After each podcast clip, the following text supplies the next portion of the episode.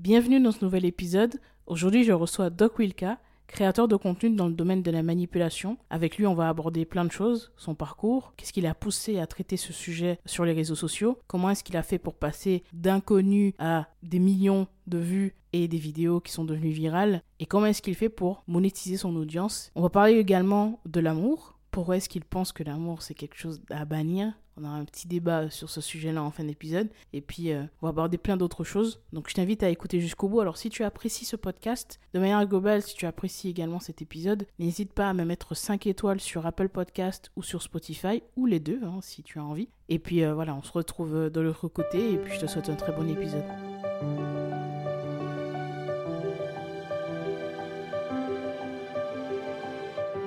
Bonjour et bienvenue dans Deviens inspirant, le podcast qui te permettra de t'ouvrir à de nouvelles méthodes d'évolution, de réflexion et à une meilleure connaissance de soi. On abordera des sujets autour du développement personnel, de la psychologie et de la spiritualité. Je suis Gélissa Cerveau, je serai ton cobaye. J'apprends, j'expérimente ce que font des personnes inspirantes qui réussissent, et je te transmets ce qui fonctionne le mieux dans le but de t'aider à devenir la personne que tu veux être et à inspirer ton monde.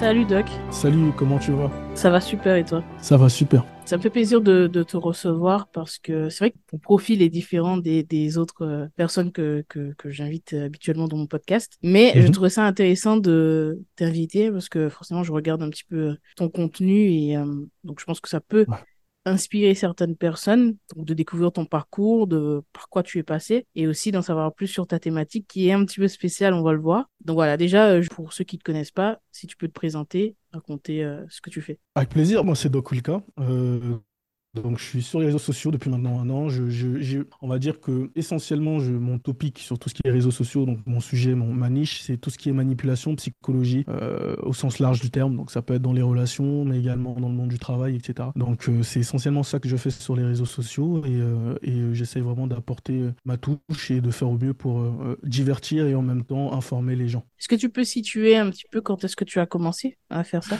Enfin, ça dépend parce que j'ai eu deux phases. J'ai eu la première phase où je suis allé sur les réseaux sociaux pour plutôt dénoncer euh, une agression sexuelle dont j'ai été euh, la victime. Et donc, du coup, j'étais pas encore en train de créer du contenu, mais j'avais juste posté sur TikTok et euh, ça avait fait pas mal de vues, je crois 2 millions à l'époque.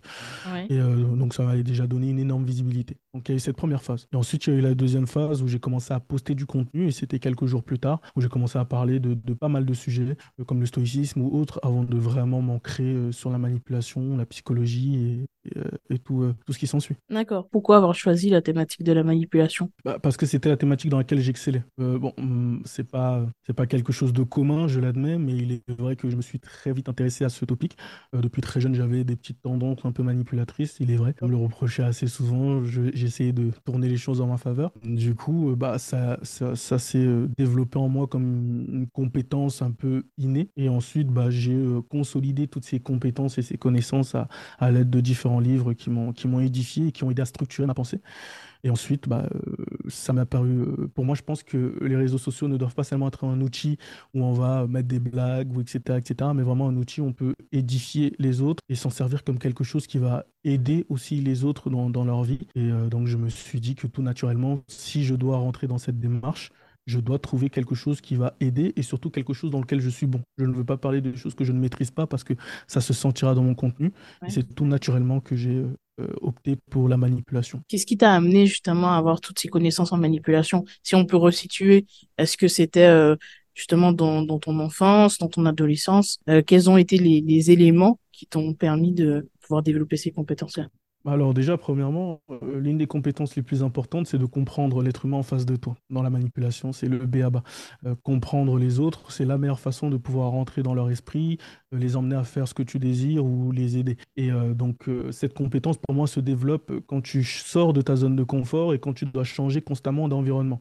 La chance que j'ai eue, c'est que, étant jeune, je suis déjà né en Grèce, pas en France, et j'ai énormément voyagé. Et donc, du coup, j'étais constamment constamment dans l'optique de devoir casser mes amitiés préétablies pour devoir reconstruire d'autres amitiés dans d'autres pays, villes. Et ça demandait certaines compétences d'adaptation, de, compréhension, de sensibilité, etc. Des, des, compétences qui favorisent la compréhension et, et, on va dire l'utilisation de la manipulation. Mmh Donc, à force, avec cette expérience-là de devoir voyager, constamment m'adapter, France, enfin Grèce plutôt, France, Suisse, etc., et tous ces pays où j'ai dû voyager, bah, ça m'a, ça m'a créé cette compétence naturelle à comprendre les êtres humains, les différentes cultures, les différentes manières de réfléchir. Et euh, petit à petit, ça, ça a été le socle, vraiment la base de mes compétences. Donc voilà. D'accord. Et comment était ton enfance? Tu l'as mentionné, tu es né en Grèce et aujourd'hui tu vis en France, on est bien d'accord? Oui, exactement. Oui, bah, mon enfance a plutôt été tranquille. J'ai pas connu de, de, réelles difficultés dans le sens où euh, j'ai eu la chance d'avoir deux parents aimants qui m'ont bien éduqué. J'ai euh, j'ai vécu euh, de belles années où, euh, d'aisance financière où mes parents, euh, notamment mon père qui travaillait, qui était professionnel, footballeur professionnel, qui gagnait quand même bien sa vie. Donc du coup, j'ai connu pas mal d'années où vraiment financièrement, c'était vraiment bien et c'était la base et quelque chose de, de vraiment bien pour, pour, pour pouvoir grandir je trouve qu'un enfant qui ne grandit pas dans le besoin est un enfant qui peut s'épanouir beaucoup plus facilement, et ça a été mon cas. Après, bon, il y a eu des années un peu plus compliquées, mais en règle générale, mon enfance a plutôt été agréable. Après, il y a eu des moments de tumulte, des moments où bon, je ne vais pas venir sur ça, euh, je vais pas venir sur ce genre de sujet ici maintenant parce que j'estime que c'est encore trop privé. J'ai eu des moments où euh, ça a été beaucoup plus compliqué, surtout au niveau du, du relationnel. Mais dans l'ensemble, l'enfance a quand même été, on va dire, euh, agréable. J'ai pas, c'est pas, je ne regrette pas mon enfance. D'accord. Et est-ce qu'il y a un élément, peut-être une, déception ou euh, une expérience euh, dans laquelle tu t'es senti manipulé toi? Oh, Il y en a énormément, en vrai de vrai. Il y en a énormément. Même récemment, là, par exemple, je traînais sur TikTok. J'aime beaucoup raconter cette anecdote parce que ça montre à quel point euh, la manipulation est facile et n'importe qui peut se faire avoir. J'en parle et beaucoup me voient comme un expert euh, ou quelqu'un qui en parle vraiment très très bien avec une certaine compréhension et une, certaine compréhension aiguë de la chose. Mais il faut savoir que bah, moi aussi, de temps en temps, je peux me faire manipuler comme n'importe qui. C'est le cas, par exemple, la dernière fois, j'étais en train de scroller sur TikTok et là, j'ai vu un père qui était triste euh, en live et qui tenait son fils qui avait euh, une anomalie au niveau de la boîte crânienne. Donc, du coup, moi, je fais un don, j'ai donné 30 euros euh, pour l'aider, j'ai essayé de contribuer comme je pouvais. Donc, je continue à scroller et c'est pas que je vois, il y a le même live, quelques, quelques scrolls en bas. Donc, les deux étant en live, c'était juste deux personnes qui étaient en train de on appelle ça, les jeunes appellent ça scammer, en gros arnaquer. Et euh, donc, du coup, bah, là, je venais clairement me faire manipuler, tu vois. Et bon, ça, c'est une anecdote parmi tant d'autres. Mais si je replonge à mon enfance, euh, euh, j'ai dû me faire manipuler pas mal de fois. mais j'ai pas d'expérience, on va dire, d'expérience que je me suis dit, non, c'est ça. Je me suis manipulé pas mal de fois, mais j'ai pas d'expérience vraiment phare qui me vienne en tête. N'y pas d'expérience qui a été à l'origine de ton intérêt pour la manipulation parce que c'est vrai que c'est ce qui, ce qui ressort souvent. La plupart du temps, les gens se demandent, euh, notamment sur les réseaux, sur TikTok, est-ce que tu as vécu euh, justement un événement qui a été à l'origine de ton intérêt pour la manipulation? Souvent dans, la dans les relations amoureuses, tu vois, dans les relations sentimentales, ils se disent sans doute on lui a brisé le cœur et c'est aujourd'hui pour ça qu'il crée ce contenu-là. Est-ce que, est que tu peux euh, infirmer ou confirmer ça Alors, j'infirme totalement. Non, je, je n'ai jamais vécu quelque chose qui m'a une femme qui m'a brisé le cœur. Et en fait ça, ça me fait rire parce que c'est toujours un peu ce, mythe de, celui qui a été brisé et qui maintenant revient avec cette aura euh, vengeresse pour, euh, pour faire payer tout le monde. Non pas du tout. Je n'ai eu aucune femme qui, ne, qui a eu l'impact suffisant pour me briser le cœur au point que je m'intéresse à la manipulation. Non ça a toujours été quelque chose qui a été de l'ordre de la passion. S'intéresser aux choses comprendre comment un simple être humain peut impacter un, voire plusieurs personnes en même temps, euh, juste par le pouvoir des mots, des, du mouvement des corps, ou de, voilà, tu vois, c'est, c'est vraiment ça qui m'a vraiment intéressé. Mais il n'y a pas de. Je sais que pour le mythe, pour vraiment pour le, pour le storytelling, c'est génial. Mais malheureusement, j'ai pas. J'ai pas ça. ok, ça marche. Tu as un intérêt pour euh, la psychologie, en fait, euh, de manière large, mmh. la psychologie humaine, comment fonctionne le, cerveau humain peut-être Non, c'est vraiment, enfin, oui, enfin, pour moi, par exemple, on m'a toujours dit, oui, euh, doc, tu devrais faire des études en psychologie, tu es vraiment bon, tu as des prédispositions, tu pourrais être un excellent psychologue. Pour moi, euh, c'est pas parce que tu fais des études en psychologie que tu seras automatiquement bon en manipulation. Certes, la manipulation rentre dans le rouage de la psychologie, mais un bon, un psychologue n'est pas forcément bon en manipulation. Il est bon dans la compréhension humaine, mais ça s'arrête là. La manipulation, ce qui est passionnant avec ça, c'est exploiter les failles humaines, comprendre là où il faut tirer comprendre là où il faut appuyer. Euh, tu vois, ça, c'est un tout autre domaine. Tu vois ce que je veux dire? C'est comme, euh, pour donner un exemple, pour vulgariser la chose, c'est comme euh, avoir le football à 11 et le futsal. Tu vois ce que je veux dire? C'est du foot, mais c'est pas le même sport, pas les mêmes prédispositions et pas les mêmes attentes. donc, tout à l'heure, tu as, cité deux thématiques que tu traites, donc les relations amoureuses et le professionnel. Pourquoi être resté sur ces deux thématiques en particulier? Tout simplement parce que c'est les deux thématiques qui intéressent le plus les gens en règle générale euh, les trois thématiques qui intéressent le plus les gens, c'est la santé, le relationnel et l'argent. D'accord?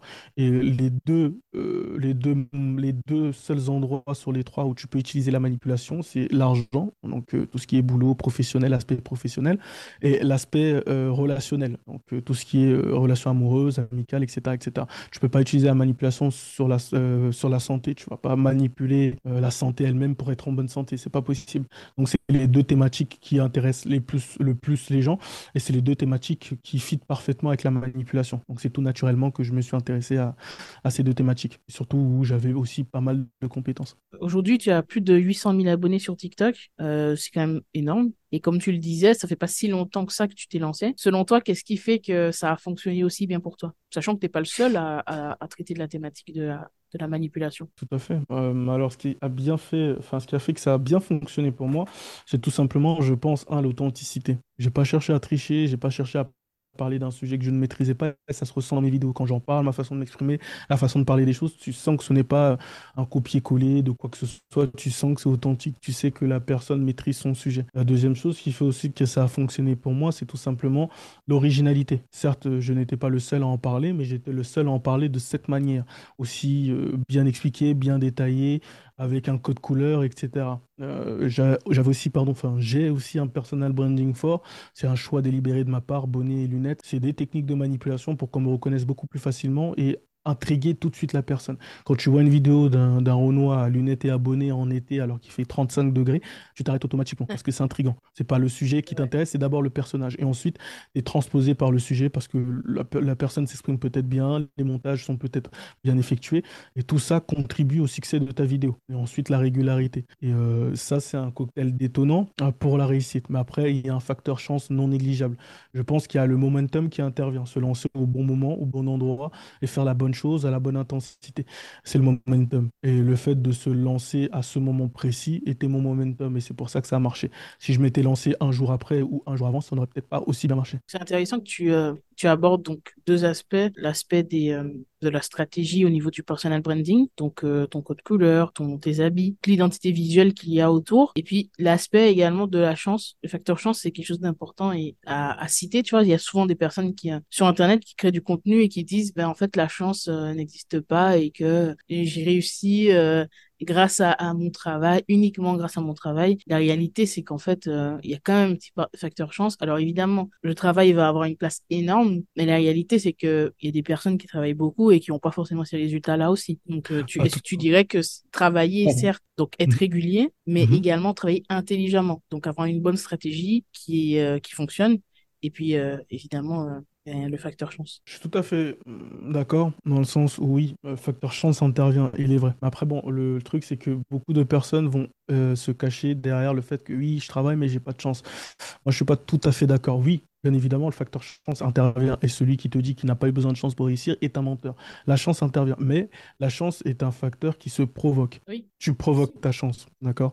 Donc à partir du moment où, euh, pour moi, j'ai allié travail de qualité plus bourrinage, d'accord? Donc j'ai énormément bossé, j'ai travaillé intelligemment et fort.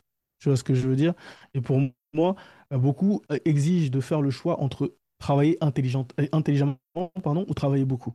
Moi, j'ai pas voulu faire ce choix j'ai décidé de travailler intelligemment et fort. Et c'est ça qui fait la différence avec ce facteur chance. Et moi qui suis euh, quand même chrétien, avec le facteur Dieu aussi, qui euh, pour moi euh, régit tout. Si Dieu décide, il n'y aura rien qui va t'empêcher. La foi a une place importante dans tout ce que tu fais. Exactement, une place énorme. Parce que pour moi, sans Dieu, comme je viens de le signifier, il n'y a rien qui fonctionne. C'est lui qui, qui tu peux te faire tout ce que tu veux. Et c'est lui qui pose la validation sur tes projets ou pas. Est-ce que tu peux revenir sur cet aspect branding? Est-ce que c'est quelque chose que tu as dû travailler en amont? Avant de commencer justement à faire des vidéos Est-ce que tu as fait une formation particulière? Est-ce que c'était juste en observant ce qui se fait peut-être, euh, que ce soit sur le marché francophone ou euh, américain? Qu'est-ce que tu as fait en fait pour euh, en arriver là? Aucune formation. Je, n'ai suivi aucune formation. J'étais un autodidacte. C'est à force de d'observer, comprendre. Une fois que j'ai compris comment ça fonctionnait, bah, je me suis, bah, je me suis tout simplement lancé. J'avais toujours cette sensation de, de me dire que euh, certes, je respecte beaucoup le travail de la plupart des créateurs de contenu,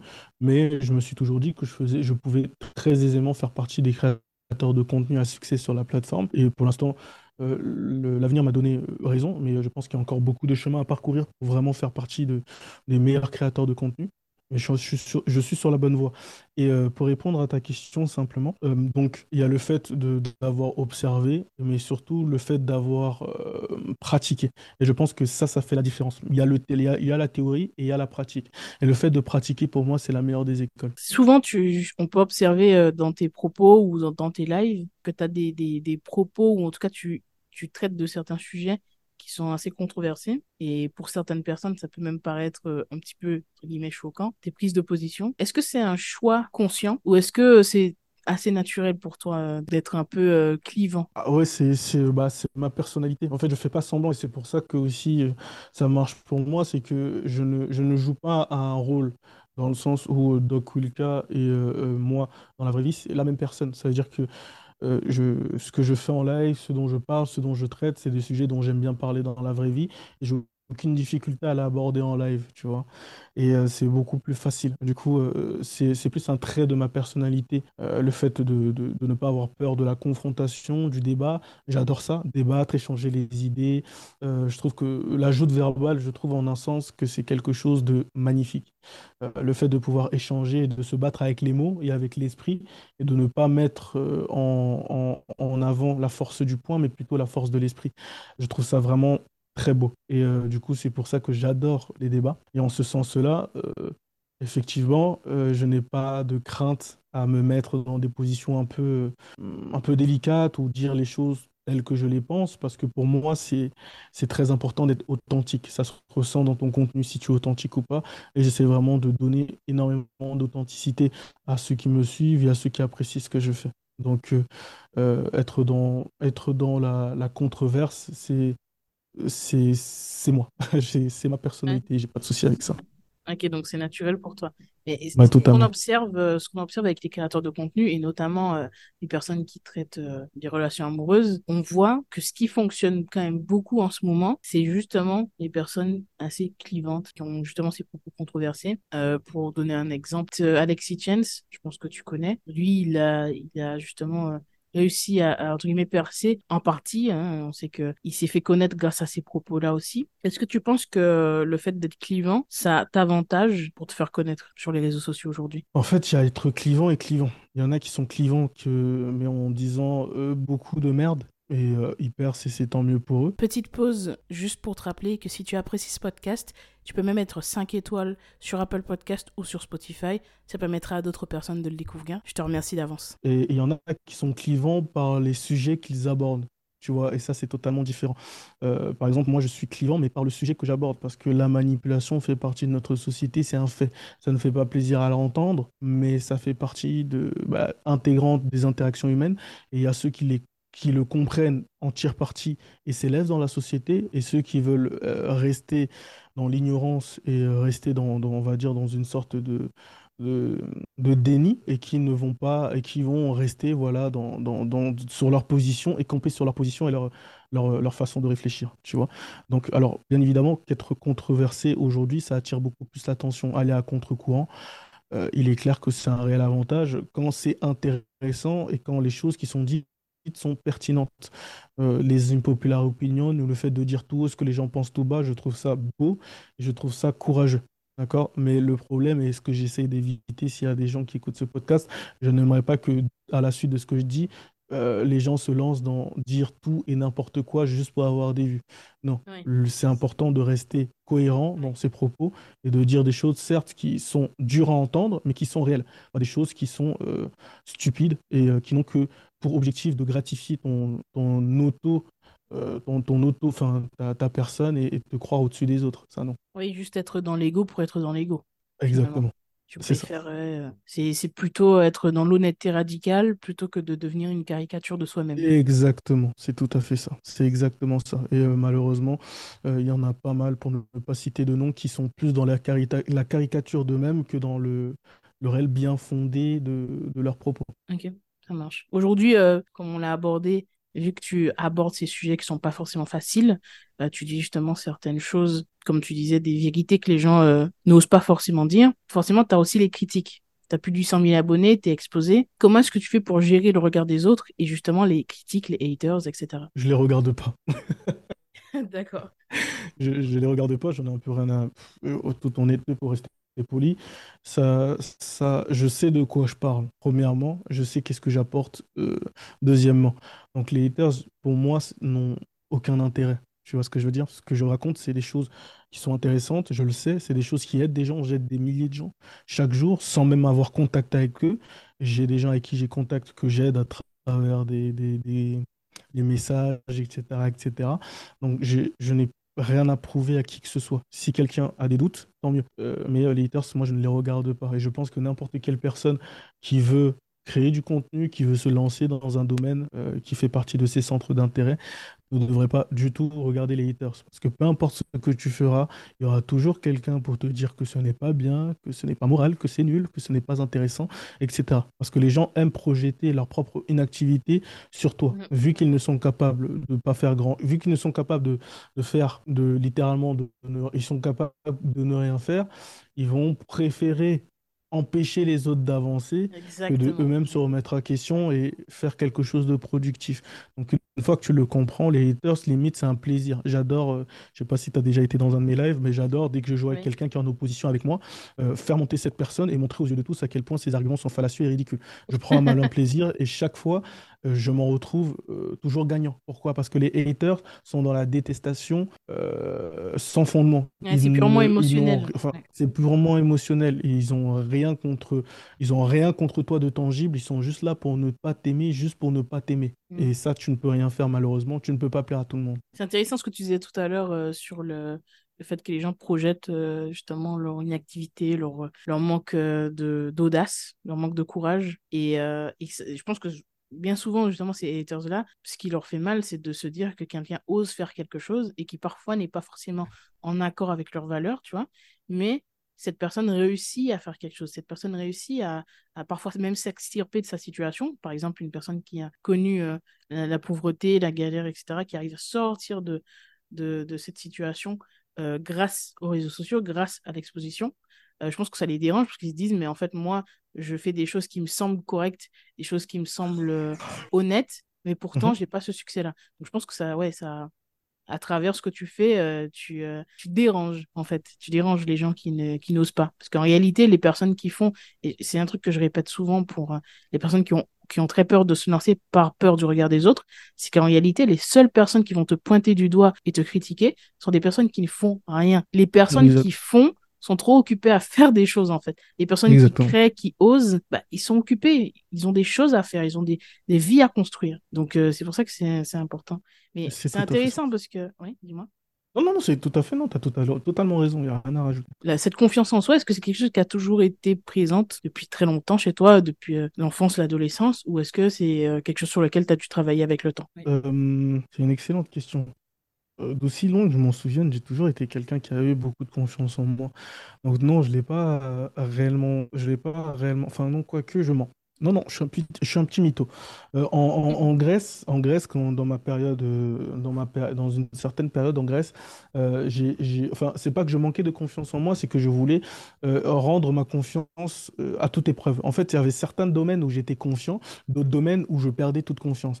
Et je ne voulais plus ça. Donc, du coup, j'ai énormément travaillé pour pouvoir être confiant en tout moment et en tout lieu et ne jamais douter de mes capacités, peu importe l'échec. J'étais quelqu'un qui avait beaucoup confiance, mais un simple rien pouvait euh, déstabiliser un peu cette confiance et me remettre à mal parce que je suis quelqu'un qui, qui ne veut pas rester dans la complaisance, tu vois. Et, et Mm. c'est enfin, très important de vouloir, d'avoir confiance en soi, mais il faut pas que la confiance en toi t'empêche d'évoluer. Et c'était cette juste balance que j'essayais de trouver entre le fait d'avoir confiance en moi et d'être sûr de ce que je fais, mais aussi de ne pas trop avoir confiance pour parfois quand je fais quelque chose de pas bien, bah, être capable de me remettre en question, tu vois. Et parfois, je, je forçais sur la remise en question et je stabilisais pas ma confiance. Et parfois, je forçais sur la confiance et je stabilisais pas la, rem- la remise en question. Ce qui m'empêchait d'être totalement optimal. Et aujourd'hui, euh, même si je suis encore jeune, donc j'ai encore beaucoup à apprendre de la vie, mais j'arrive euh, beaucoup mieux à trouver cet équilibre entre confiance et remise en question pour, euh, pour mettre ça au service de, de ce que je fais, de ce que je propose. En gros, tu privilégies euh, l'honnêteté envers toi-même. Encore, euh, encore une fois, c'est un petit peu ce qu'on disait, l'honnêteté radicale, en fait. Oser se dire Ouais, quand on exactement. n'est pas bon, oser se dire quand on a besoin de, de travailler quelque chose, oser se dire. Exactement ça, c'est c'est totalement ça. Ouais, l'honnêteté, pour moi, l'honnêteté doit primer surtout. Euh, après, bon, bien évidemment, il y a toujours des contextes, des exceptions, etc. Mais pour moi, il faut être honnête. Il ne faut pas mâcher ses mots, il faut dire les choses telles, telles qu'on les pense. Parce que pour moi, c'est la, c'est, pour moi, c'est le meilleur langage de l'amour, l'honnêteté. Être honnête avec quelqu'un, peu importe la situation, peu importe ce que ça apporte, peu importe ce que ça dit, euh, je pense que c'est la meilleure façon d'exprimer son amour. Et pas seulement l'amour au sens euh, romantique romantique. du terme, l'amour dans tous les sens du terme, genre que ce soit dans l'amour parental, l'amour amical, l'amour romantique, etc. Pour moi, la meilleure façon de dire à quelqu'un je t'aime, c'est de ne pas avoir peur de lui dire la vérité de la manière la plus crue possible. Et l'honnêteté envers soi aussi, du coup, Exactement, aussi ça. Que je disais, pouvoir se dire les choses. Est-ce que tu as un exemple de domaine comme ça où tu étais un peu moins confiant? Par exemple, typiquement le, le- le football. Il y avait des moments où je faisais des super entraînements, je me sentais le roi du monde, littéralement la relève de, de, de Boateng et tout ça, et je me voyais en, en équipe nationale avec le brassard. Et il y avait des moments où je faisais des entraînements merde, et pour moi, euh, j'étais limite un fermier qui était bon qu'à traire des vaches et euh, à Ah, s'occuper du foin, tu vois ce que je veux dire? Donc, euh, du coup, j'étais assez dur avec moi-même parce que je voulais euh, continuer à progresser, je voulais continuer à, à augmenter mon niveau euh, et en me remettant en question, en, en sachant ce que je devais améliorer ou en, en améliorer ou pas, tu vois. Et c'était assez compliqué de trouver cette balance-là, tu vois. Donc, euh, c'est un exemple, par exemple. Comment euh, tes proches voient ce que tu fais? Quel est leur regard là-dessus? Ta famille, tes amis, qu'est-ce que qu'est-ce qu'ils en pensent? Euh, ma famille me laisse un peu faire, euh, un peu faire euh, ce que je veux. Ils me font confiance dans le sens où ma mère me soutient, mon père également. Ils ont toujours été des parents très, très, très, très, euh, très encourageants. Donc en soi, euh, voilà, ma, ma, ma, ma famille, donc mes proches, mes parents, etc. C'est, c'est vraiment leur, leur avis compte énormément pour moi et c'est vraiment ceux que j'écoute. Donc voilà, en tout cas, eux euh, me soutiennent et c'est l'essentiel. Quand tes parents te soutiennent, t'as plus besoin de la validation de qui que ce soit. Et, et est-ce qu'ils regardent ce que tu fais? Ils regardent un peu? Non, pas du tout. Ma mère n'est pas sur TikTok, mon père n'est pas sur TikTok. Je leur ai vaguement parlé de ce que je fais, mais je pense même pas qu'ils aient vu un jour une de mes vidéos.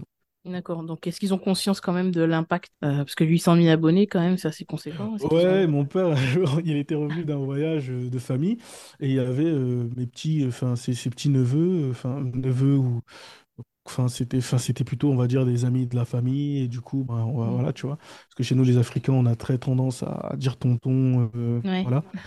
Et euh, donc, du coup, bah, il était allé voir euh, un ami de la famille, etc. Et donc, du coup, euh, les enfants, ils étaient venus, ils étaient, ils étaient là en train de lui dire, oui, on a vu Costa sur TikTok, parce que je m'appelle Costa, on a vu Costa sur TikTok, on le suit, c'est trop bien ce qu'il fait. Et ses parents étaient, au enfin, leurs parents, parce que c'est les deux qui sont allés présenter ça à mon père. Et leurs parents sont allés voir, ils sont allés voir leurs parents. Leurs parents aussi connaissaient ce que je faisais et suivaient aussi un peu mon contenu. Et donc, du coup, ça a vraiment surpris mon père. Il s'est dit que, il va en voyage voir ses, ses- des amis de la famille et on lui parle de moi. Et c'est là qu'il s'est vraiment dit, en rentrant, il a dit, putain, euh, on m'a parlé de toi, euh, euh, c'est vraiment en train de prendre de l'envergure, en tout cas, assure c'est- cette affaire, tu vois. Et c'est Ouais. là que, voilà, ils se sont rendus compte que c'était pas des lol, comme on dit. Ouais. Et ils sont, ils sont fiers? Fierté, je... enfin, mes parents sont exigeants. Et c'est pour ça que je suis exigeant avec moi-même, parce que mes parents sont pas le... le- ce ne sont- ce n'est pas le... Mes parents ne sont pas le genre de personnes à se contenter de, de, de peu. 800 000 abonnés, c'est bien, mais euh, c'est pas ça qui va te faire euh, acheter une maison, euh, prendre Ouais. soin de ta famille, etc. Je pense qu'ils seront fiers quand ils me verront vraiment réussir. Et aujourd'hui, avoir des abonnés, c'est bien, mais c'est pas une réussite en soi. D'accord. Aujourd'hui, euh, tu parlais justement de cet aspect financier. Est-ce que tu vis de cette activité? Oui, je peux très très facilement en vivre, euh, j'en vis, et, euh, et, sans aucune difficulté. Et comment est-ce que tu en vis? Est-ce que c'est avec les pubs? Est-ce que tu fais des placements de produits? Est-ce que tu vends des, des formations? C'est quoi le business model? Alors, euh, le business model, c'est simple aujourd'hui, la monétisation de TikTok qui rapporte pas mal. Donc, euh, déjà, grâce à mes vidéos, via mes vidéos, je, via mes vidéos, pardon, je prends déjà pas mal d'argent. Ensuite, il y a également les coachings. Je propose des coachings euh, où euh, je, j'aide les gens euh, pour leurs relations, pour les donner des techniques, etc., etc. J'ai sorti une formation qui a plutôt bien marché, mais je l'ai enlevée pour encore l'améliorer. En tout cas, j'ai eu des très bons retours et c'était un moyen pour moi de gagner aussi un- un- une autre source de revenus. Mhm. Et euh, donc, euh, donc voilà, il y a d'innombrables aspects euh, financiers, mais euh, en tout cas, euh, vraiment grâce au réseau aujourd'hui, je peux dire que euh, avec un bon travail euh, bien, euh, bien euh, ciblé, je, je vis assez bien des réseaux sociaux. D'accord. Et cette formation, elle est sur quelle... euh, ça traite de Bah, quoi en fait?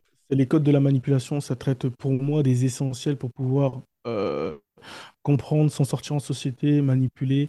Et euh, vraiment, ça, parle vraiment de la manipulation dans sa globalité et des techniques inédites dont je n'ai jamais parlé euh, dans mes, euh, dans mes vidéos parce que trop, trop entre parenthèses, efficace, assez, assez, on va dire, éthiquement hum, pas correct, mais extrêmement fonctionnel. Et donc, cette formation traite de ça. D'accord. Pour revenir à TikTok, tu disais que tu as envie, à la monétisation, mais tu as quand même beaucoup d'abonnés, tes, tes vidéos font des millions de vues. Euh, est-ce que aujourd'hui il faut avoir, euh, il faut pouvoir faire des millions de vues pour pouvoir en vivre? Euh, je pense euh, clairement, euh, c'est oui, je pense qu'il faut quand même faire plusieurs centaines de milliers de vues, euh, voire euh, de manière de- par mois. Je pense que si on veut vraiment bien vivre de TikTok, enfin seulement de TikTok, mais je conseille pas parce que bon, c'est bêta, donc on sait jamais quand ça va s'arrêter et qu'ils vont fermer les vannes. Mais euh, disons que si tu veux vivre exclusivement de TikTok, il faut euh, bien vivre de ça. Donc disons, partons du principe que 1000, 1300, 1400, 2000, 3000, on va dire que c'est quelque chose d'acceptable pour vivre. Euh, bah, il faut tourner autour de 5, 6, 7 millions de vues. Tout dépend aussi du RPM, donc du revenu, du revenu moyen par vue. Il faut, il faut être capable en un mois de faire euh, 6 à 7, 8 voire 9 millions de vues pour bien vivre juste avec TikTok. Je conseille pas de, de rester euh, sur, euh, uniquement sur TikTok et c'est ce que tu as fait, parce que tu voulais pas être tributaire d'une plateforme. Comme tu disais, euh, ces plateformes-là peuvent disparaître, ton compte, ton compte peut sauter. Et qu'est-ce qui, qu'est-ce qui fait que tu t'es orienté vers le coaching et la formation? Qu'est-ce qui fait que tu as choisi ces positionnements-là en particulier? C'est bah, bizarrement, c'est naturellement. Enfin, les gens, ils aimaient mon contenu, donc beaucoup m'ont demandé des coachings. Puis, euh, on était prêts à, euh, je voyais des messages style, Doc, s'il te plaît, fais des coachings, je serais prêt à te payer pour ça, s'il te plaît, je veux vraiment, euh, je veux vraiment euh, apprendre de toi. Et donc, c'est tout naturellement. Après, j'ai commencé par des coachings totalement gratuits. Et les gens étaient vraiment très satisfaits. J'ai d'ailleurs mis un, un endroit où les gens pouvaient commenter et parler de mes coachings et j'avais beaucoup de retours positifs. Et ensuite, euh, bah, euh, face à la demande qui était juste énorme, j'avais euh, plus de 100 messages par jour à un moment donné, voire 150, 200. C'était énorme.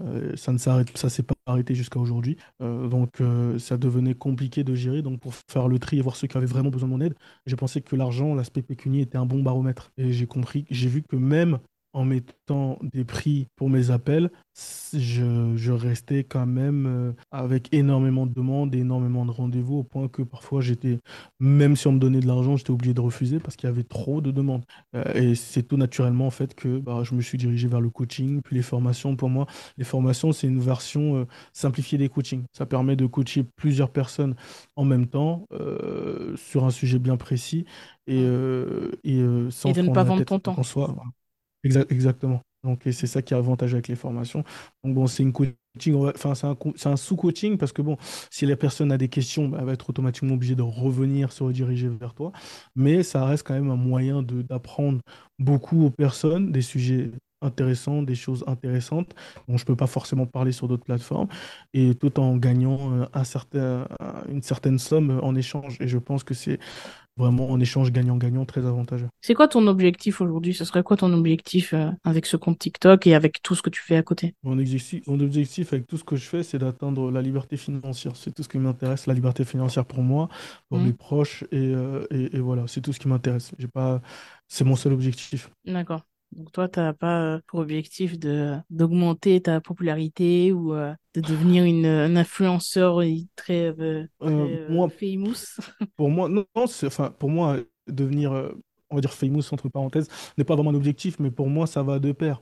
Si j'ai mm. plus d'abonnés, plus de gens qui me suivent, forcément plus de clients, donc plus de clients, forcément plus d'argent. Donc en soi, pour moi, ça, l'un ne va pas sans l'autre. Mon objectif principal, c'est mettre les miens à l'abri. Ça, c'est un fait et je ne veux pas, euh, je vais pas m'en cacher. Maintenant, euh, mais les objectifs qui vont m'aider à pouvoir remplir cet objectif principal, comme j'aime bien dire les quêtes la, la, quête principale et les quêtes annexes, les quêtes annexes pardon, bah, c'est aussi d'augmenter ma popularité, de continuer à aider un maximum de gens pour pouvoir euh, moi aussi euh, m'aider. Parce que pour moi, je pense que quelque chose qu'il faut que beaucoup d'influenceurs, enfin, moi je me, je, me, je, me, je, me, je me positionne en tant que créateur de contenu, pas influenceur. Mais il faut que beaucoup de créateurs de, euh, faut que beaucoup de créateurs de contenu comprennent que on ne, on ne peut pas se contenter que de recevoir. Ils veulent juste beaucoup veulent juste recevoir. Je prends de mes abonnés, je prends leur argent, je prends leur temps sans rien leur donner. C'est la meilleure façon de ne pas durer dans le temps, de se faire oublier et que plus personne ne s'intéresse à ce que tu fais. Moi, pour moi, je donne énormément et c'est ce que j'ai fait. J'ai donné énormément de valeur dans mes vidéos et je continue de le faire parce que j'estime qu'il y aura un retour juste des choses. Plus les gens aiment mon contenu, plus ils vont me faire confiance et plus ils vont consommer mon contenu payant parce qu'ils sont du contenu, euh, ils sont contents pardon du contenu que je donne gratuitement. Et pour moi, c'est très important d'être dans l'échange avec les abonnés. Je te donne, tu vas me donner. Mais si je veux que prendre, à un moment, tu vas arrêter de me donner. Et c'est mon mantra, c'est quelque chose qui m'aide. C'est quelque chose que tu abordes quand même euh, assez souvent, euh, l'aspect financier. Tu n'as aucun mal à, parler de ça, ce que je trouve intéressant, parce que certains créateurs qui ont aussi pour objectif de faire de l'argent, parfois euh, essayent de, de, de, justement mettre ça de côté, n'en parlent pas sont mal à l'aise à l'idée d'en parler. Et c'est justement ce qui crée cette friction, une incompréhension de la part des abonnés parfois même euh, de la colère. Je pense que c'est intéressant de pouvoir euh, être transparent là-dessus. Ne pas juste être là en disant je fais du contenu, je fais des vidéos, je suis sur les réseaux sociaux juste par plaisir. En réalité, ces personnes-là font même parfois des placements de produits. Donc euh, voilà, on sait que c'est aussi un métier, ça prend du temps. Prendre autant de temps à faire des choses, à créer du contenu, à donner de la valeur aux gens, à être présent. toi, par exemple, tu fais des lives parfois qui durent pendant des heures. Tout ça, ça demande du temps. Donc si en plus on, devait vous deviez avoir justement cette, euh, cette activité professionnelle, euh, en plus un emploi salarié traditionnel, c'est vrai que ce serait, ce serait compliqué. Euh, ça dépend, parce qu'après, c'est vrai qu'il y en a qui arrivent à gérer très bien les deux. Genre travailler tout mm. en créant du contenu. Mais moi, j'estime que si tu vas atteindre un certain niveau, il faut se concentrer sur une chose. Je peux, en, toute honnêteté, c'est très dur d'atteindre l'excellence dans ton domaine si tu veux euh, partager ton temps et ta concentration sur deux choses en même temps. C'est pour ça que moi, j'ai décidé de me concentrer à fond dedans et que j'ai obtenu aussi de bons résultats. Parce que mm. Je ne me suis pas concentré de, créer un peu de contenu ici et là et de continuer à travailler. J'en ai fait littéralement mon objectif. Pour moi, c'était je dois réussir dans ce domaine. Et pour moi, j'ai pas encore réussi. Hein. Pour moi, 800 000 abonnés, c'est peu. Je peux viser 1, 2, 3, 4 millions. Je peux viser 5, 6, 7, 10 000, 20 000, 30 000, 100 000, 100 000 euros de revenus par moi. Je, pour moi, il n'y a pas de, limite quand tu te donnes à fond dans quelque chose et que tu le fais bien. Pour moi, j'ai pas de mal à en parler tout simplement parce que moi, je suis dans la manipulation. Et l'une des choses que j'essaie de faire, c'est d'être un manipulateur honnête. Vous parlez de manipulation, vous parlez des techniques que je maîtrise, que je connais, mais en étant totalement transparent avec vous. Et comme je t'ai dit tout à l'heure, je pense que c'est ça aussi qui fait un peu mon, succès, entre parenthèses. Le fait que je suis totalement transparent avec mes abonnés. Ils connaissent mes intentions, ils savent pourquoi je suis là, et ils savent pourquoi je me donne autant à fond. Et ils aiment ça. Et moi, je, en fait, j'essaie de me comporter comme le créateur de contenu que j'aurais adoré suivre. Et euh, j'aurais adoré suivre quelqu'un qui est totalement honnête, transparent, qui me dit les choses clairement, qui me dit les vérités que j'ai pas envie d'entendre et, euh, qui n'a pas peur de se mettre dans des positions inconfortables. Et c'est exactement ce que j'essaie de représenter. Et c'est pour ça que bah, j'ai pas de mal à faire le contenu que je fais, j'ai pas de mal à être controversé et j'ai surtout pas de mal à parler d'argent. Parce qu'en soi, à la fin des temps, à la fin, à la fin des temps, non, pardon, à la fin, à la fin de la journée. Pardon? À la fin de la, oui, à la fin de la journée ou à la fin de, à, la fin des, choses, ce qui aujourd'hui nous permet de vivre décemment, de faire ce qu'on a envie de faire, c'est l'argent. Et dire aux gens sur les réseaux sociaux, non, moi, je suis là vraiment que par l'amour. Hein. Je j'ai pas, j'ai pas envie d'argent. Par altruisme. oui, je suis vraiment, je suis là pour vous, hein, les filles. Je fais ça. C'est vous mentez vous êtes des menteurs, on le sait, on vous voit. Donc euh, voilà, et moi j'ai pas envie de rentrer dans ça. Et puis euh, c'est clair, et on sait très bien que la plupart des gens sont aussi là pour ça. Pas uniquement, hein, tu peux être là parce que tu veux transmettre, parce que c'est pas forcément facile. Ah oui, totalement. et, ça, euh, mais aussi pour cet aspect financier, parce que Bien évidemment. comme je disais, ton temps il est limité. Si tu consacres, je sais pas moi, 5 heures par jour à ton activité et qu'en plus tu as un emploi, c'est vrai que c'est pas forcément facile. Tu vas peut-être être plus facilement euh, fatigué, tu auras peut-être moins d'énergie pour ce projet. Alors qu'en fait, si tu arrives à monétiser ce projet, tout ton temps est consacré à ça, donc tu es beaucoup plus efficace, je pense. Totalement. Même si, euh, bien sûr, c'est possible de faire les deux, mais jusqu'à quand? C'est la question. Aujourd'hui, euh, comme tu disais, tu crées beaucoup de contenu, tu fais beaucoup de live. Est-ce que hum, tu regardes le contenu des autres également? Euh, que ce soit des personnes euh, dans cette thématique précise, mais de manière plus large Et euh, où est-ce que tu trouves ton inspiration pour les, les, idées de vidéos Très bien, excellente question. Alors, bien sûr que je regarde le contenu des autres, mais pas forcément dans ma thématique, parce qu'aujourd'hui en France, quelqu'un qui traite de la manipulation comme je le traite, il n'y en a pas énormément. On n'est pas, pas 100 000 dans cette niche. donc, je, je, je, je, ne m'en vois pas beaucoup. Il y a Tindermania, super gars avec qui j'ai eu l'occasion de faire des lives et discuter, qui traite de la manipulation, qui le fait également bien, mais c'est tout. Sinon, euh, le reste, c'est soit des petits créateurs, soit sinon, malheureusement, je ne les connais pas. Donc, euh, je, ne, je, ne, je, ne, je ne peux pas. Enfin, c'est pas que je ne veux pas, c'est juste qu'il n'y a pas beaucoup de créateurs de contenu qui parlent de ça. Maintenant, il y a une vague de créateurs de contenu qui font, en fait, qui mêlent IA. Euh, en fait, en gros, ce qu'ils font, c'est qu'ils prennent des images. Enfin, ils génèrent une image via Midjourney ou ces générateurs d'images. Et ensuite, ils prennent une voix. Et en fait, eux, ce qu'ils font, c'est qu'ils traitent de la manipulation. Mais en fait, ils prennent mon contenu à moi pour faire leur vidéo. Ah Donc, du coup, c'est quand je les regarde, c'est comme si je me regardais moi-même, en fait. Donc, en soi, ça n'a pas d'intérêt.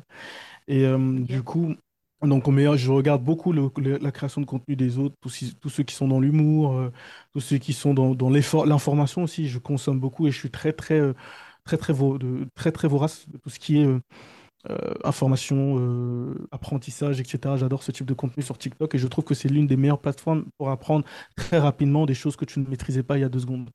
Et euh, je trouve ça vraiment top. Donc oui, je regarde aussi les autres créateurs de contenu. Maintenant, où je puise mon inspiration, en réalité, je, je puise pour l'instant pas mon inspiration nulle, enfin, je puise mon inspiration nulle part ailleurs que dans ma tête. J'ai tellement d'imagination, tellement de, de vécu, tellement de choses que j'ai expérimenté qu'aujourd'hui, j'ai même pas besoin de, de, piocher quelque part ou de, de, m'inspirer de qui que ce soit sur les plateformes, les réseaux sociaux, parce que mon, mon imagination se suffit à elle-même. Après, bien évidemment, je vais pas mentir, de temps en temps, bah, j'ai lu à, fut un temps des, bouquins sur la manipulation, et un jour, ça va me ressauter à l'esprit, bah, je vais en faire une vidéo parce que je trouvais ça pertinent et que j'ai essayé.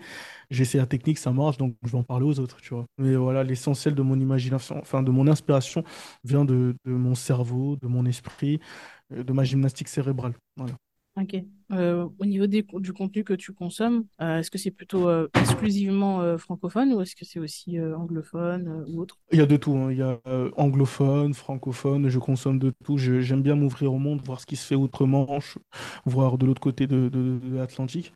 donc j'adore j'adore vraiment tout ce qui est contenu anglais, mais j'aime aussi beaucoup tout ce qui est français. Donc ça se mélange dans mon For You page, il n'y a pas de, pas de différence. Tu as parlé de, des personnes qui reprennent ton contenu. Euh, récemment, je crois que tu avais abordé euh, un compte euh, justement en anglais qui reprenait tes contenus, qui le traduisait. Quelle est ta vision de, du plagiat? Quelle est ta vision de ça? Est-ce que c'est quelque chose que tu, qui t'embête? Ou est-ce que c'est quelque chose dont tu t'en fiches un petit peu? En toute honnêteté, ça m'embête pas vraiment. Enfin, ce qui m'a fait rire, c'est juste que j'ai vu qu'il reprenait mon contenu et qu'en deux semaines, trois semaines, il a littéralement fait 500 000 abonnés en anglais. Je me suis dit, putain, merde. je me suis dit, moi, j'ai fait, fait ça en. Bon, j'ai fait 500 000 abonnés aussi relativement rapidement. Je pense que j'ai atteint les 500 000 abonnés en, en, 5 mois, je crois, ou 4 mois. Donc ça reste aussi rapide. Mais euh, lui, il a fait en, un mois, quoi. Donc j'étais en mode, putain, merde, mon contenu, ça marche aussi bien de l'autre côté. J'aurais dû peut-être le faire en anglais, tu vois.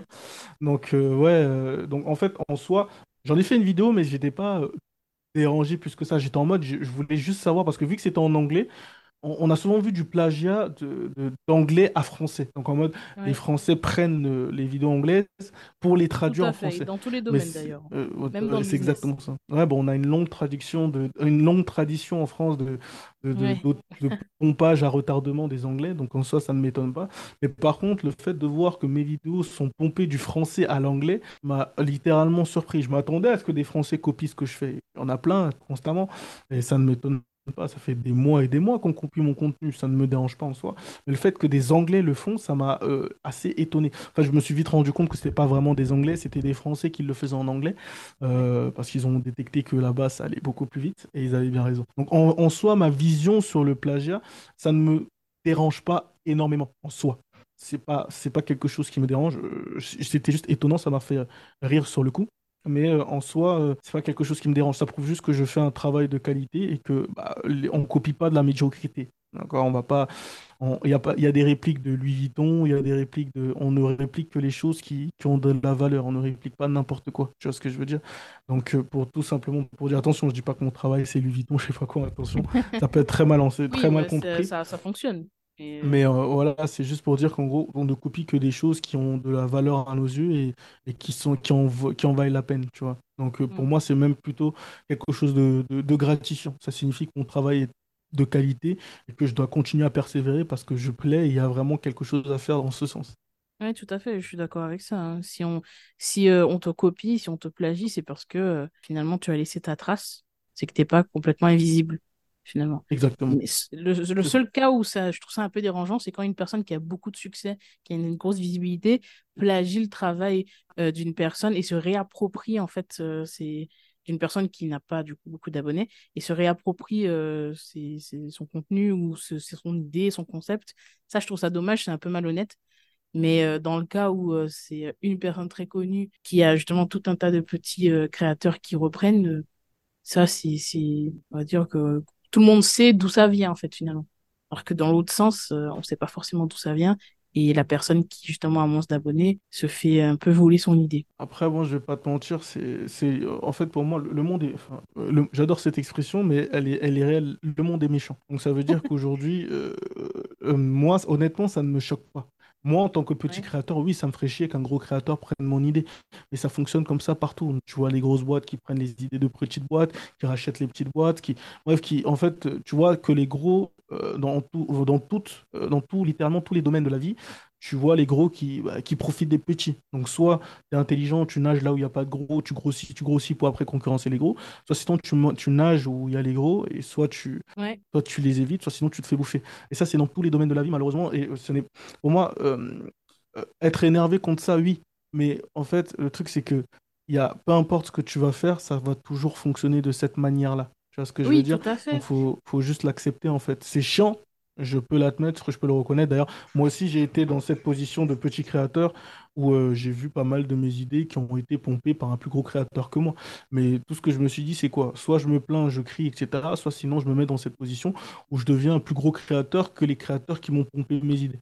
Et ça n'a pas tardé à arriver. Je comprends ce que tu dis et je, je, je partage ton avis là-dessus. Mais par contre, ce que moi, en fait, l'aspect que moi je trouve un peu malhonnête, c'est euh, c'est de se dire euh, complètement se réapproprier euh, justement le concept de quelqu'un et, et dire, ben, en fait, par exemple, tu vas avoir des personnes qui vont dire que ça n'a jamais été fait en France, c'est une idée originale, alors qu'en fait, ça a été fait, tu vois. C'est ce que je trouve un petit peu malhonnête. Il y a aucun ah, mal, surtout lorsqu'on est un plus gros créateur, de dire euh, voilà, c'est pas moi qui ai inventé ça, mais j'ai envie de faire ce concept-là et c'est c'est ok, tu vois, tu peux très bien être honnête envers ta communauté. Euh, c'est vrai que c'est malhonnête, mais l'être humain est quand même égoïste, tu vois. On préfère attirer la lumière sur soi que voilà, tu vois, que, de reconnaître que quelqu'un fait. C'est beaucoup plus gratifiant de se dire ou de dire aux gens autour de soi non, c'est mon c'est moi qui l'ai créé, c'est moi le génie, applaudissez-moi, tu vois ce que je veux dire. C'est comme pareil avec euh, celui qui copie mes idées en, en, en anglais, mes idées mes sujets de vidéo. Et d'ailleurs, il y, a des gens, quand j'ai fait cette vidéo, qui ne comprenaient pas. J'ai eu des gens qui disaient Oui, mais non, mais toi, tu l'as pris d'où euh, ces techniques de manipulation dans des livres? Donc, euh, pourquoi tu te plains? Toi aussi, tu copies de quelqu'un? Non.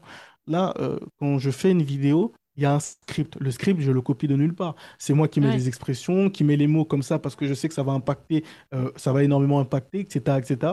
Je sais pourquoi je fais ça. Le script, il me prend du temps à créer. D'accord? Donc, que tu prennes la technique de manipulation, il n'y a pas de problème. Tu peux en parler, il y en a plein qui parlent des techniques de manipulation. Mais par contre, que tu reprennes mon script à l'identique, sans rien changer, et que tu le traduis, c'est là où ça, me fait rire, tu vois. J'ai eu un exemple très palpable où j'avais fait un script parfait pour une technique de manipulation. En France, ça avait fait, je crois, pas plus de 200 000 vues pour quelques milliers de likes. Mais par contre, en Angleterre, le même script qu'il a pris sans rien changer, ça fait un million de likes. Un million de likes, pas un million de vues un million de likes. Donc tu imagines le nombre de vues. Tu vois ce que je veux dire? Même script. Donc c'est là que je me suis dit, ah ouais, d'accord. Donc peut-être en fait que je suis un génie dans le mauvais bocal, tu vois. donc, euh, donc voilà, donc ce que je, là, là, où je voulais en venir, c'est euh, pour, euh, parce que pourquoi j'ai pris cet exemple, c'est tout simplement pour dire que plagier, enfin prendre l'idée et la refaire à sa sauce, ok. Oui. Par contre, là où ça peut être peut-être un peu plus dérangeant, c'est vrai que prendre à l'identique et s'approprier le tout sans rien changer, oui, c'est vrai que ça manque un peu d'honneur et d'éthique. Mais en soi, euh, dans le monde, dans les mondes de, en fait, une chose que j'ai compris dans le monde des affaires, c'est que ce n'est pas celui qui est le plus éthique qui gagne à la fin. Dans un monde euh, de, de, de brut. Exactement. tu sais, dans mon, dans mon podcast, euh, je dis souvent, bah, du coup, dans le générique, je dis cette phrase j'expérimente et je te transmets parce que j'ai vraiment une volonté de pouvoir transmettre aux personnes euh, qui m'écoutent. Tout ce que je fais est orienté dans ce sens. Et, et je sais que j'avais vu un contenu à toi où tu disais que tu testes des choses dans la vraie vie, du coup, pour pouvoir euh, le retransmettre dans tes, dans tes vidéos. Donc, tu as des techniques de manipulation, etc. Euh, est-ce que c'est une volonté importante pour toi? Ah oui, euh, totalement. S'il y a un truc que je déteste, c'est les gens qui parlent de choses qu'ils ne maîtrisent pas. Ça, c'est un truc qui me met hors de moi. Genre, que tu m'apprennes quelque chose, je suis très content, je suis très reconnaissant que tu prennes le temps de m'apprendre des choses. Mais par contre, ne me parle pas des choses que tu ne maîtrises pas. Ne va pas sur Internet, sur Google, taper un truc et venir me le recracher comme ça alors que tu n'as pas expérimenté quoi que ce soit. Ça sert à quoi? Pourquoi tu fais une vidéo? Dans ce cas, juste donne-moi le lien et basta, tu vois. Moi, j'accorde vraiment beaucoup d'importance à expérimenter les choses. Parce que quand tu expérimentes non seulement tu es beaucoup plus, on va dire, beaucoup plus euh, à même à, m'en parler de la meilleure des manières, puisque tu sais de quoi tu parles, tu l'as expérimenté, donc tu peux me retransmettre ça de manière fidèle. Tu vois ce que je veux dire? Pour moi, c'est vraiment très important d'expérimenter. Après, bon, je ne crache pas sur ceux qui ne le font pas. Ils ont tout à fait le droit. Ils ont, s'ils aiment comme ils aiment ça, ils ont le droit. Mais moi, à titre personnel, j'accorde beaucoup d'importance à, expérimenter mes techniques de manipulation, voir que ça fonctionne vraiment bien avant de recracher. Parce que c'est des techniques que d'autres vont utiliser et on me fait confiance. Donc c'est important de rétribuer cette confiance avec le fait que quand ils testent la technique et que, ça, et que la technique fonctionne. Et que bon, même si ça ne fonctionne pas, euh, même si ça ne fonctionne pas à cet instant T, ils vont pas se dire non mais Doc, il raconte de la merde. Ils vont plutôt se dire bon, ça n'a pas marché là, mais il y a plein d'autres vidéos où Doc il a parlé, ça a fonctionné. C'est juste que peut-être c'était pas la bonne situation, le bon moment, le bon endroit, etc. etc. tu vois.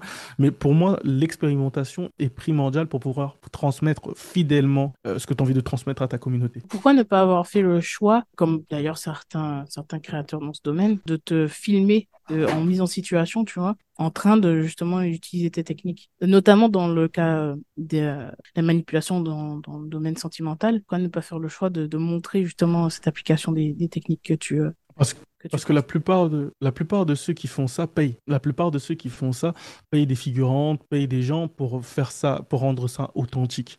Aujourd'hui, euh, faire, en fait, et en fait, le truc, c'est que la différence, c'est que la manipulation, euh, pour euh, pouvoir filmer et mettre ça sur Internet ou sur YouTube, etc., etc., la manipulation, c'est pas quelque chose d'aussi simple. C'est subtil, ça prend du temps. C'est pas quelque chose que tu vas pouvoir capter peut-être en une vidéo.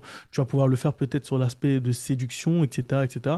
Mais c'est pas quelque chose. Juste ce morceau-là. Hein. Tu vois, ça, oui, ça peut être ce, morceau-là, etc., etc.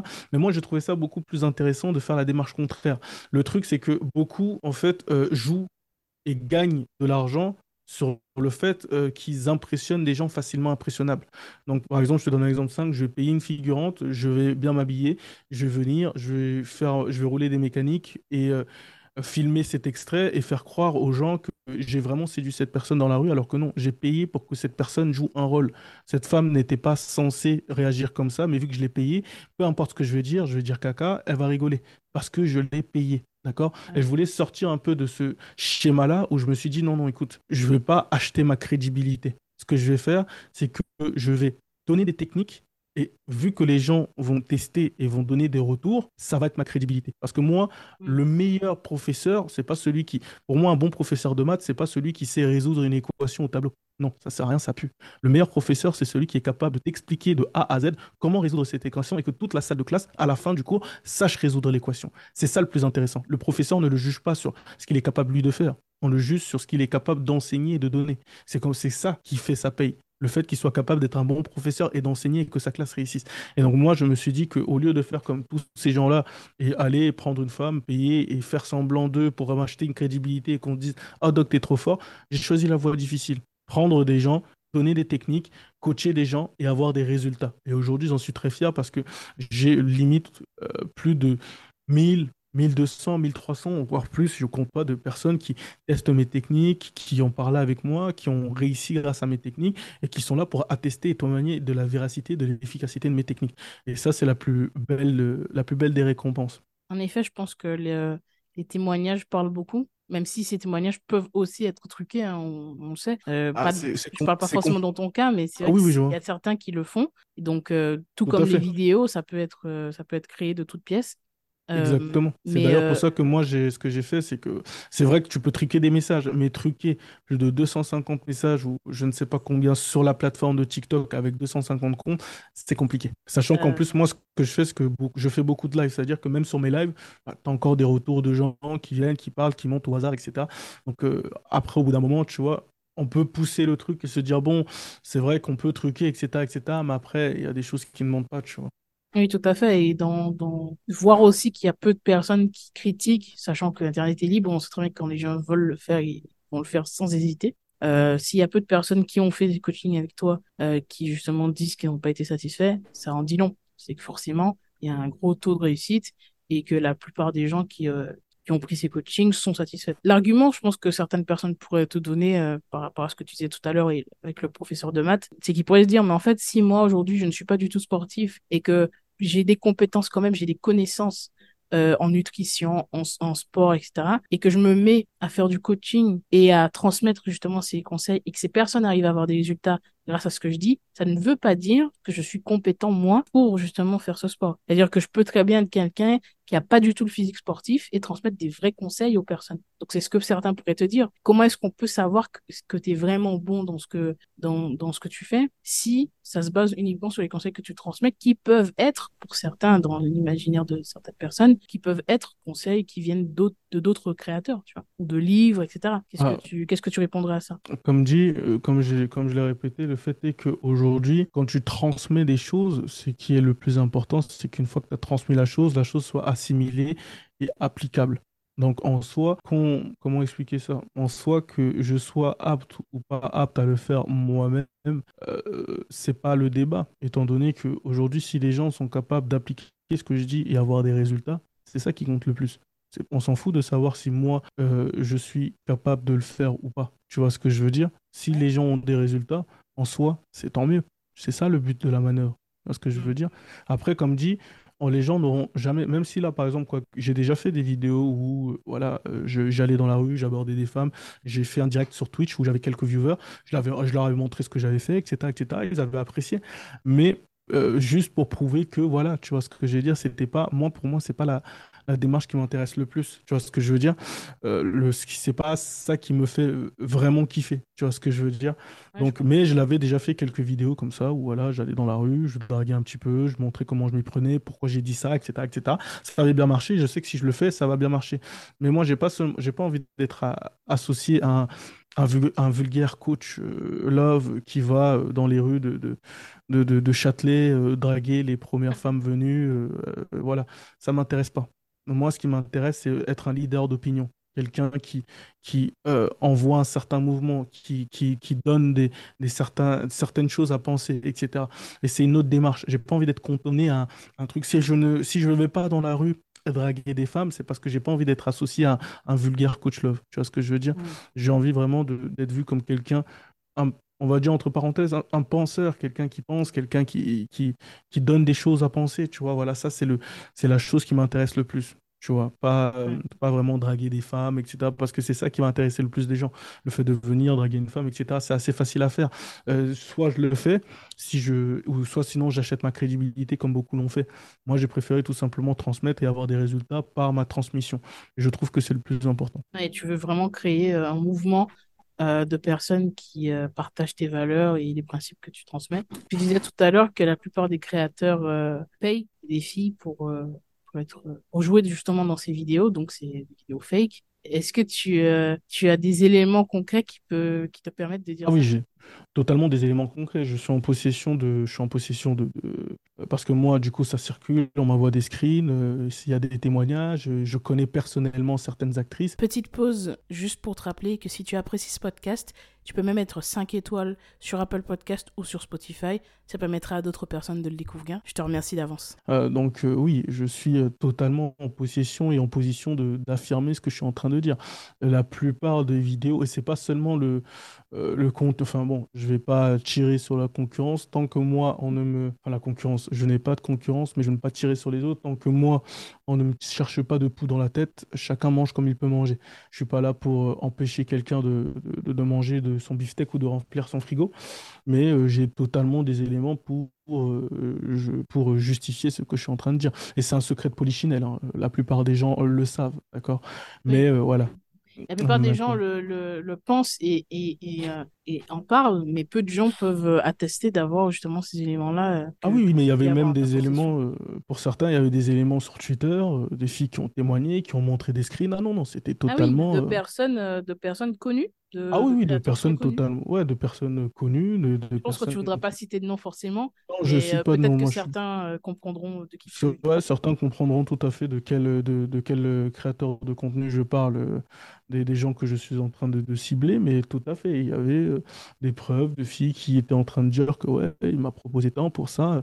C'est un secret de polichinelle, tout le monde le sait, d'accord? Il n'y a pas, il y a pas de, y a pas de truc. Mais moi, je suis allé plus profondément. Donc moi, j'ai encore des, sur d'autres créateurs, j'ai des gens qui m'appellent, qui me disent, ouais, euh, Doc, regarde ça, etc., etc. Donc, je suis informé de pas mal de choses et je sais pas mal de choses. Donc, je suis en, c'est pas des accusations en l'air que je suis en train de, de jeter. Je, je, sais de quoi je parle et, et moi, j'ai pas envie d'être associé à ça. Ça serait très, très facile pour moi de le faire. Euh, de venir, de, de trucs, etc j'ai pas envie d'être associé à ces gens. Donc je préfère avoir une autre démarche, une démarche plus intéressante et, une démarche beaucoup plus, euh, beaucoup plus réfléchie et pondérée. Et ça marche avec moi et c'est tant mieux. Tu vois, il y a, y a, un créateur justement qui, euh, qui est très très très connu. Encore une fois, beaucoup de gens pourront euh, deviner de qui il s'agit, qui disait justement que payait des filles pour, non pas pour la drague, mais pour tourner dans ses vidéos. Euh, il faisait un certain type de vidéos euh, qui, qui avait pour but de donner envie et il affirmait qu'il payait les filles pour être figurantes, non pas pour la drague, mais pour être figurante. Donc c'est c'est pas du tout de ça dont tu euh, dont, tu fais référence. je, je moi, comme dit, les gens disent ce qu'ils veulent. Tu vois ce que je veux dire? Les gens disent ce qu'ils veulent. c'est comme euh, c'est comme dire, je ne sais pas, pour donner un exemple concret, c'est assez facile d'attendre d'être pris la main dans le sac avant de dire ce genre de choses, tu vois ce que je veux dire? Donc en soi, oui, je peux dire ce que je veux. C'est comme si tu découvrais quelque chose là, je te dis, et quelques lives plus tard, je disais oui, non, mais euh, je, le, je le fais, hein, non, oui, non, mais euh, tu peux nous le dire bien avant que tu le faisais. Pourquoi dans, dans tes vidéos, etc. justement, mais la nuance est dans le type de contenu. Parce qu'il y a le type de contenu dans la rue où le créateur va draguer les filles, euh, être dans la séduction. Il y a un autre type de contenu, celui dont je parle, dans lequel il donne juste envie. Tout comme un créateur pourrait, par exemple, bien sûr, je n'associe pas les femmes à des voitures, mais pour donner un exemple, pour euh, qui, louerait une, une, Lamborghini, par exemple, pour donner envie dans ses vidéos, tu vois. Je sais pas si tu vois un peu ce que... je vois ce que je veux dire. Mais dans ce cas, pourquoi ne pas le dire? Parce que dans la vidéo, quand tu vois la vidéo, tu as l'impression que c'est spontané. Tu vois ce que je veux dire? Alors que ça ne l'est pas. Donc, qu'est-ce que ça traduit? Qu'est-ce que cela signifie? Pour tous les créateurs qui font ça, parce qu'il y en a plein, il n'y en a pas, il a pas qu'un seul qui le fait. Il y en a plusieurs qui le font. Tu vois ce que je veux dire? Mais qu'est-ce que cela signifie? Quand tu fais croire que cela est spontané alors que ça ne l'est pas. Tu vois ce que je veux dire? Donc, euh, c'est ça le truc. Et après, bon, après, je peux très bien dire, euh, non, mais oui, j'ai juste fait ça pour ça, mais pour le reste, c'est assez, assez facile de faire ça aussi. Tu vois ce que je veux dire? Bien sûr. Donc, euh, voilà. Mais après, bon, moi, comme dit, j'ai des éléments qui me prouvent que euh, c'est, j'ai, je parle pas pour rien. Tu vois ce que je veux dire? Donc, du coup, je sais de quoi je suis en train de parler. Quand je, je vois certaines choses et que je, je vois certaines choses qui s'accordent, etc., moi, je suis pas dans le doute. Et je suis pas là pour tirer sur qui que ce soit. Honnêtement, Tant qu'on ne se met pas sur mon chemin et qu'on ne m'empêche pas d'avancer, je suis là pour tirer sur personne. Il y a, on va dire entre parenthèses, assez d'espace. c'est une, façon de parler, mais assez d'espace pour tout le monde. Tant qu'on ne marche pas sur les pieds, moi, ça me va. Mais c'est juste que j'ai pas envie euh, derrière qu'on on vienne parler de, je sais pas, par exemple, je dis n'importe quoi, d'authenticité quand ce n'est pas authentique, de légitimité quand on n'est pas légitime. Ça me fait doucement glousser. Mais tant qu'on ne, me, on ne me met pas le bâton dans les roues à proprement parler, ça me va, je tire sur personne. Je sais les vérités, mais je laisse les gens avancer, tant qu'on me laisse avancer. Et tu en, tu en as eu des créateurs qui t'ont critiqué euh, sur, sur la plateforme? Des créateurs de, de bons créateurs de contenu qui m'ont critiqué. Non, j'ai pas, euh, j'ai pas eu de créateurs de contenu qui m'ont Enfin, j'en ai eu une ou deux qui ont, qui n'appréciaient pas mon contenu parce qu'ils trouvaient ça, euh, qui trouvaient ça, comment dire, qui trouvaient mon contenu toxique pour la population, que c'était pas une, c'est pas une bonne chose, voilà. Donc, critique, ouais, j'ai reçu quelques critiques de créateurs de contenu, mais ça s'arrête là. Après, le reste, euh, c'est pas vraiment des critiques, c'est plus des, bruits de tonneaux vides euh, qui font du bruit. C'est une expression que mon père adore et qui me dit souvent des tonneaux vides qui font du bruit. Et c'est exactement ça. J'ai eu des retours de tonneaux vides qui font des bruits, mais eux, je ne les considère pas des critiques constructives ou, on va dire, à peu près intéressantes. Oui, j'en ai eu. Le reste, je ne calcule pas trop. Tu, tu en feras rien finalement de ces critiques-là. Bah, c'est même pas des critiques, c'est des attaques puériles parce que la personne ou les, les personnes sentent le, sentent le, sentent, se sentent mal à l'aise, sentent le danger, etc. Alors que je ne représente aucun danger. On n'est pas sur le même niveau de réflexion, de psychologie ou de démarche. On n'est pas sur la même façon de faire les choses, donc ils n'ont pas à s'inquiéter parce que je ne représente aucun danger pour eux, parce que moi, je ne les regarde pas. Ce n'est pas concurrents. J'en avais vu un qui disait que oui, non, je ne peux pas faire monter parce que c'est un concurrent. C'est comme si non, je n'ai pas un concurrent, je ne te considère pas. On parlait tout à l'heure de haters et tu as abordé le fait que les personnes pensent parfois que ton contenu est toxique. Qu'est-ce que tu réponds aux gens qui te disent que c'est pas éthique ce que tu fais? Bah, Je leur réponds que la vie n'est pas éthique. C'est, est-ce que c'est normal qu'un nouveau-né qui naisse avec des difformités, euh, alors tandis que d'autres naissent bien? Non, ce n'est pas éthique, ça ne se fait pas. Est-ce que c'est normal que d'autres vivent dans la pauvreté tandis que d'autres ont tellement d'argent qu'ils ne, sachent ne savent pas quoi en faire? Non, ce n'est pas éthique, ce n'est pas juste. La vie n'est pas éthique, la vie n'a pas été constituée pour être juste. La vie est ce qu'elle est. Tu vois ce que je veux dire? Il faut l'accepter. Donc là, moi, je ne suis pas là pour faire du contenu éthique, bisounours et plaire à tout le monde. Je suis là pour dire une vérité que personne ne veut voir et que ça met mal à l'aise. C'est tout.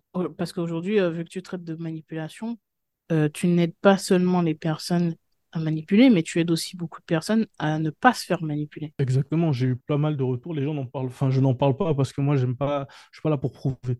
J'ai eu énormément de retours de personnes qui m'ont dit oui, grâce à toi, Doc, je suis sorti d'une relation de tant d'années, grâce à tes techniques, voilà, j'ai pu m'en sortir, j'ai réalisé ce qu'il faisait, ça m'a aidé à me protéger, etc. Je te remercie. Donc oui, j'aide beaucoup de gens à comprendre la manipulation dans son ensemble. Après, maintenant, pour moi, la manipulation, c'est comme une arme. Une AK, une AK-47, pardon, n'est dangereuse qu'à partir du moment où tu pointes cette arme sur quelqu'un et que tu euh, a l'intention de tirer. Si tu prends cette AK-47 et que tu la mets sur ton mur, euh, ça ne sera qu'un objet décoratif et ça ne représentera aucun danger pour qui que ce soit. Donc l'arme n'est dangereuse qu'en qu'aux mains de l'utilisateur. Donc la manipulation, c'est pareil. Soit tu t'en sers pour te protéger, soit tu t'en sers pour euh, l'offensive, soit tu t'en sers pour l'offensive pondérée, ça veut dire une offensive dans le sens où tu veux pas faire de mal aux gens, tu veux juste toi monter les échelons pour t'en sortir. Donc en soi, je trouve ça, euh, chacun fait l'utilisation qu'il veut. Moi, je suis là juste pour donner les munitions. Est-ce que tu aurais euh, peut-être deux ou trois conseils à donner à une personne pour éviter justement de se faire manipuler? On va dire, on va rester dans le cadre relationnel euh, romantique parce que c'est ce qui intéresse le plus les gens. Pour éviter de se faire manipuler, excellente, excellente question. Il y a, il y a plusieurs manières d'éviter de se faire manipuler, mais dans le cadre d'une relation amoureuse. Dans le cadre d'une relation amoureuse, excellent. Donc dans le cadre d'une relation amoureuse, déjà premièrement comprendre que le cœur n'a aucun rapport avec ce que tu choisis. Ça reste le cerveau. Le problème, c'est que quand on dit oui, c'est le choix du cœur, pas du cerveau, on légitime nos choix de merde.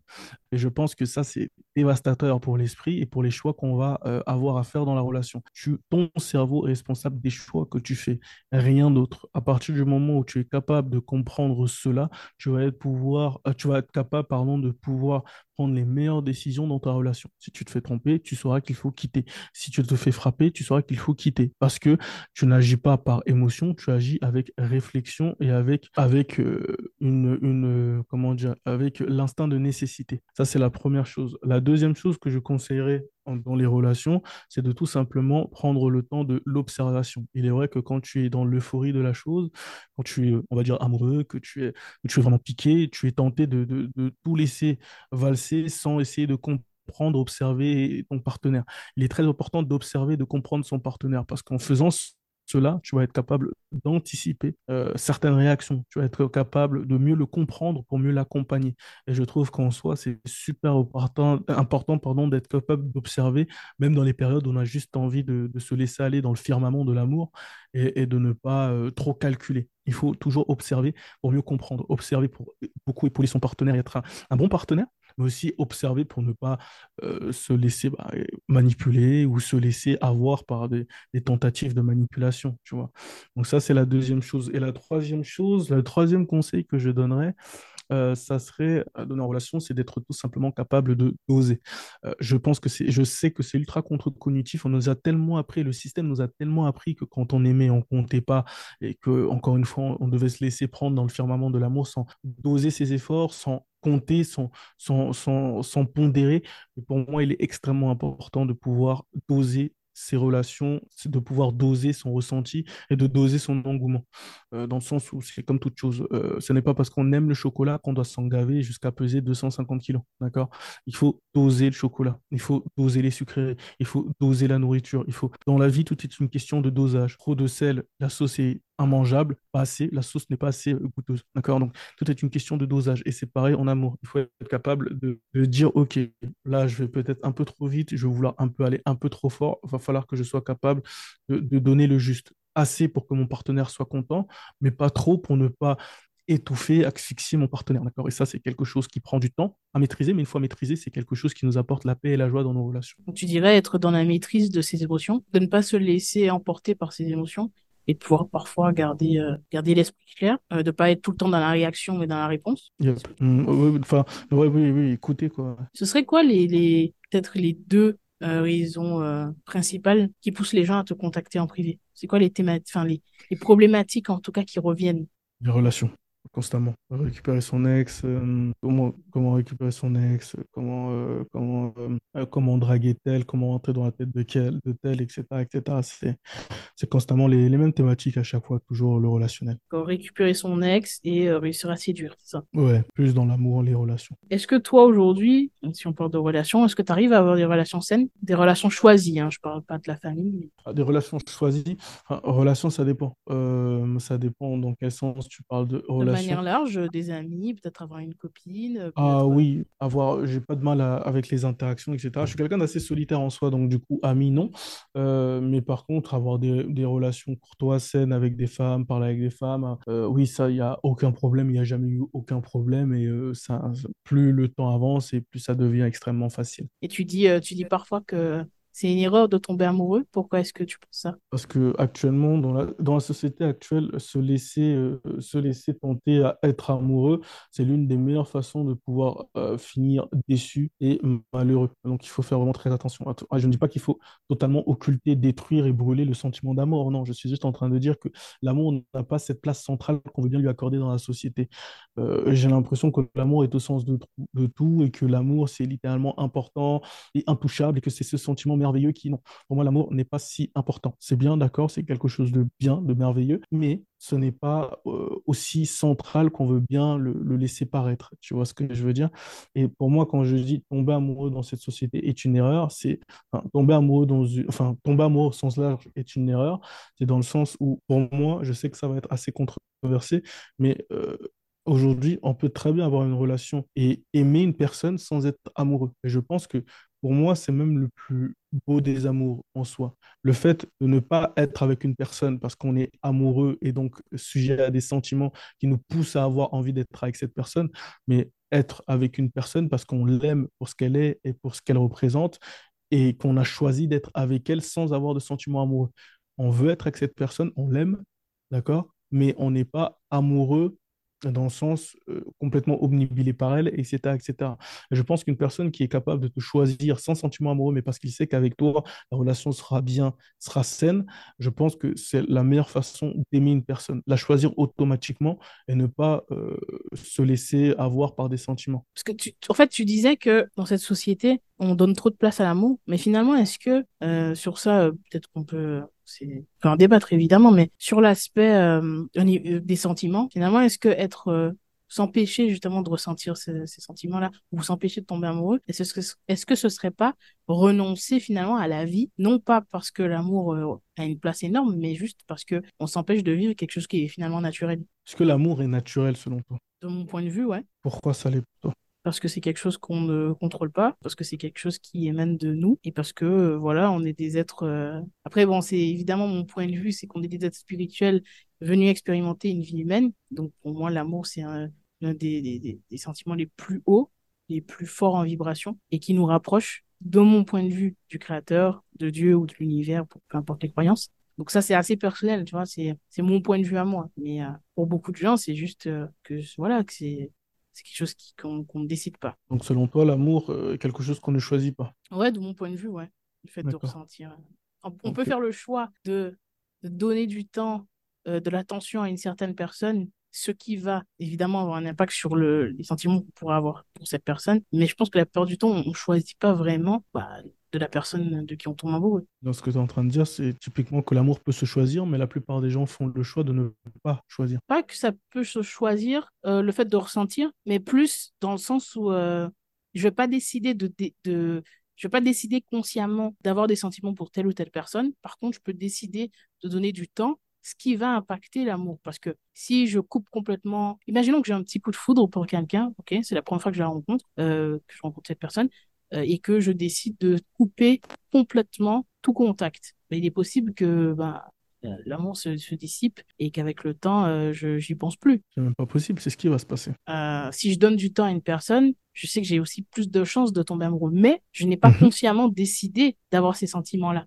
C'est-à-dire que bah je, la plupart, pour moi, enfin de mon point de vue, lorsqu'on aime, on ne sait pas pourquoi vraiment, tu vois. Évidemment, on va dire, euh, je suis attiré, cette personne est intelligente, marrante, mais la plupart du temps, c'est pas conditionné à, ces qualités-là, tu vois. Après, ça, ce n'est pas la question. L'amour, c'est quoi? L'amour, c'est de tomber petit à petit avec le temps d'une personne. On est bien d'accord. Donc, si je t'accorde du temps sciemment, délibérément, je suis en train de te donner des chances de me faire tomber amoureux.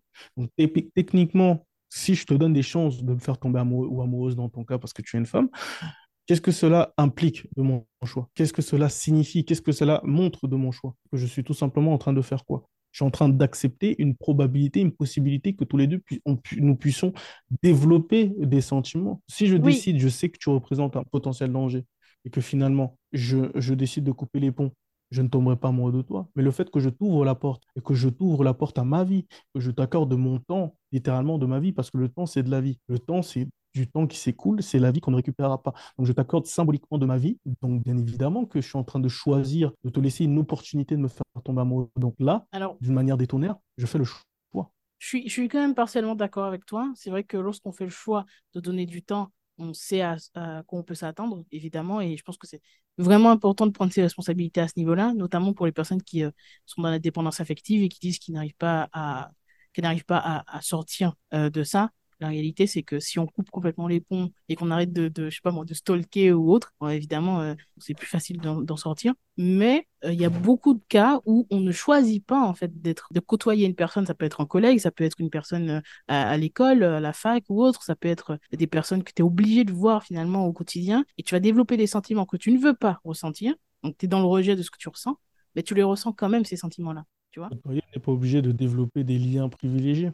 T'es pas obligé de développer des liens, mais le sentiment est bien là. Et parfois même, les personnes luttent contre ça. Donc le si sentiment est les bien personnes là arrivent à lutter contre ça, bah, ça, veut, ça veut tout dire. C'est bien qu'on ne, qu'on ne choisit pas. Justement, donc là, c'est plus une question d'entraînement. J'avais vu une preuve scientifique euh, d'une étude qui avait montré qu'avec un peu, enfin, avec de l'entraînement et euh, beaucoup de, de, de, de, volonté, L'amour mmh se contrôle. L'amour se contrôle parce que, en fait, pour moi, l'amour est comme toutes sortes d'addictions. D'accord? Une addiction, si tu as la volonté de te battre contre ça, tu arriveras à contrôler cette addiction et à en sortir et à pouvoir contrôler les pulsions ou autres. Aujourd'hui, pourquoi moi, par exemple, je ne suis jamais retombé amoureux? Ce n'est pas faute de, ne pas avoir rencontré des femmes merveilleuses, intéressantes, belles, intelligentes et à qui ont pas mal de qualités. C'est tout simplement que je ne veux pas tomber amoureux. Et quand tu ne veux pas, tu n'as pas cette volonté, tu te coupes automatiquement et ton cerveau coupe automatiquement tous, les récepteurs qui pourraient te, rendre sensible à ça. C'est en fait, les gens sont sous-éduqués sur la question. C'est la volonté des médias, de la, du système de nous faire croire que quand on aime, on ne compte pas, quand on aime, on ne choisit pas. C'est beaucoup plus facile de contrôler des personnes qui sont sujets à, ne, qui sont incapables de contrôler même leurs sentiments les plus primaires que d'être en face de personnes qui vont être capables de contrôler leurs sentiments, contrôler comment penser, contrôler, etc., etc. Donc c'est dans c'est l'avantage de tout, tout ce système-là de nous faire croire qu'on ne peut pas contrôler. Mais la réalité, c'est que l'amour se contrôle. Il faut de l'entraînement, il faut une certaine volonté, mais ça se contrôle. Pourquoi? Parce que oui, je peux te côtoyer au travail, mais je ne suis pas obligé de me livrer à toi. Parce que l'amour, c'est ces petits, ces, ces petits gestes-là, ces petits gestes d'attention. Je t'apporte un café, je t'apporte un croissant. L'amour, c'est le fait de parler, de se livrer, de parler de son enfance, de ses difficultés, de ses doutes. L'amour, c'est de s'ouvrir à du lien, finalement. Exactement, créer du lien. Et le fait de créer du lien va créer ce sentiment. Mais tu ne crées pas de lien, tu ne tomberas pas amoureux. Tomber amoureux au premier regard, c'est beau pour les films, pour les romans. C'est rare. je ne sais pas si ça t'est déjà arrivé, moi perso non. Non, mais, euh, ça peut arriver à certaines personnes, mais c'est un phénomène rare. généralement, on tombe amoureux à force d'usure, de se côtoyer, d'apprendre à se connaître, et ensuite les sentiments naissent. Donc, mm. s'il y a possibilité de comprendre ce processus, il y a possibilité de l'endiguer. Donc, traduction, si l'amour résulte du fait de se côtoyer et de s'ouvrir, je reste fermé. C'est la meilleure façon de ne rien développer. Ouais, mais je pense aussi que ça doit être très efficace et dans ton cas, ça allait, tu vois. Et, je suis d'accord avec le fait que ça va être efficace, notamment dans des deux cas, hein, pour les personnes qui veulent sortir de la dépendance affective, de reprendre justement le contrôle sur, tout ça, sur ses émotions. Et dans le cas où on ne veut pas tomber amoureux, évidemment qu'on peut y arriver avec beaucoup de, d'entraînement et de, conscience. Euh, mais souvent, c'est vrai qu'on on peut quand même se rendre compte qu'il y a une cause, euh, la raison pour laquelle les personnes vont être justement dans l'attachement, parce qu'il faut quand même faire la différence entre l'attachement et l'amour. C'est deux choses complètement différentes. Les gens confondent souvent les deux. Ah et, euh, et l'attachement, en fait, c'est quelque chose qui peut se créer sans forcément que ce soit un, un, choix. Juste le fait de voir quelqu'un tous les jours, une personne qui va être très sensible aux routines, va euh, s'attacher à très souvent à beaucoup de personnes, surtout les personnes qui ont euh, besoin de dopamine, parce qu'on est tous, euh, on n'est pas égaux sur au niveau des neurotransmetteurs. Et c'est vrai qu'il y a des personnes qui vont avoir cette recherche constante de dopamine et qui qui vont passer de, de, personne en personne comme ça et s'attacher un peu un peu toutes les personnes qu'ils peuvent rencontrer. Donc on est un petit peu différent là-dessus, mais je pense que l'une des raisons pour lesquelles les gens s'attachent comme ça très vite ou euh, tombent dans la dépendance affective ou autre, c'est c'est c'est justement propre à, soi, à, son vécu. À il y a toujours une cause sous-jacente, je pense, qui explique pourquoi les personnes se retrouvent dans ces situations-là. Donc d'une manière, euh, je suis d'accord avec toi sur le fait que effectivement on peut choisir de maîtriser un petit peu ses émotions, on peut choisir euh, de ne pas donner du temps, de ne pas créer de liens. Euh, mais d'un autre côté, il y a toujours cette partie de moi qui me dit, il y a tellement de situations où tu peux développer des sentiments que tu ne veux pas. La question qu'on pourrait se poser, et pour revenir à ce que je disais juste avant, c'est euh, en s'empêchant de ressentir ça, est-ce qu'on s'empêche pas finalement également d'en apprendre plus sur soi? Parce qu'en étant vulnérable, en s'octroyant le droit d'être vulnérable, on en apprend plus sur soi. Carl Jung, il disait justement que c'est grâce aux autres, c'est à travers les autres qu'on apprend sur nous, pas seulement parce qu'on les côtoie, mais parce qu'on ressent des choses au contact des autres. Et est-ce qu'en s'empêchant justement de ressentir ces choses-là, on s'empêche pas aussi euh, bah, de grandir à travers les autres? Je vois ce que tu veux dire. C'est intéressant comme raisonnement, mais je pense qu'il n'y a pas qu'une seule forme d'amour. Tu peux grandir à travers les autres tout simplement en expérimentant l'amour de l'amitié, euh, l'amour familial. Il y a plein de façons de grandir. Ça reste différent, mais ça reste des, des moyens de grandir. Il y a des personnes qui n'ont jamais expérimenté l'amour. Sache une chose, il y a une majorité de personnes qui, enfin une majorité non, mais il y a pas mal de personnes qui mourront seules et n'auront jamais expérimenté une relation heureuse de leur vie. Est-ce que ça fait qu'ils n'ont pas pleinement vécu leur vie? Non, tout le monde n'est pas fait pour être en relation. Non, mais il y a une différence entre une personne qui, qui ne ressent pas et une personne qui fait le choix conscient de ne pas ressentir, donc qui se coupe finalement d'une partie d'elle. C'est pas pareil. Pour moi, se couper d'une partie de soi, si tu décides de ne pas ressentir de sentiments amoureux, ce n'est pas se couper d'une partie de soi. Se couper d'une partie de soi, ça serait pour moi, en tout cas à titre personnel, renier tes envies, renier tes passions. Oui, là, tu te coupes d'une partie de soi. Tes passions, c'est toi. Ça caractérise ta personne. Mais le fait de ne pas vouloir aimer ou rentrer dans une relation avec une personne tierce, ça ne te coupe en aucun cas de toi-même. Oui, tout à fait. Justement, c'est là où je pense que c'est la nuance, c'est qu'il y a une différence entre ressentir et le fait de faire le choix conscient d'aller vers une personne. Oui, je pense qu'on on doit maîtriser et être à l'écoute justement de ses ressentis pour faire des choix conscients, des choix qui ont du sens et qui vont nous amener vers ce qu'on veut vraiment et non pas vers destruction de soi, tu vois.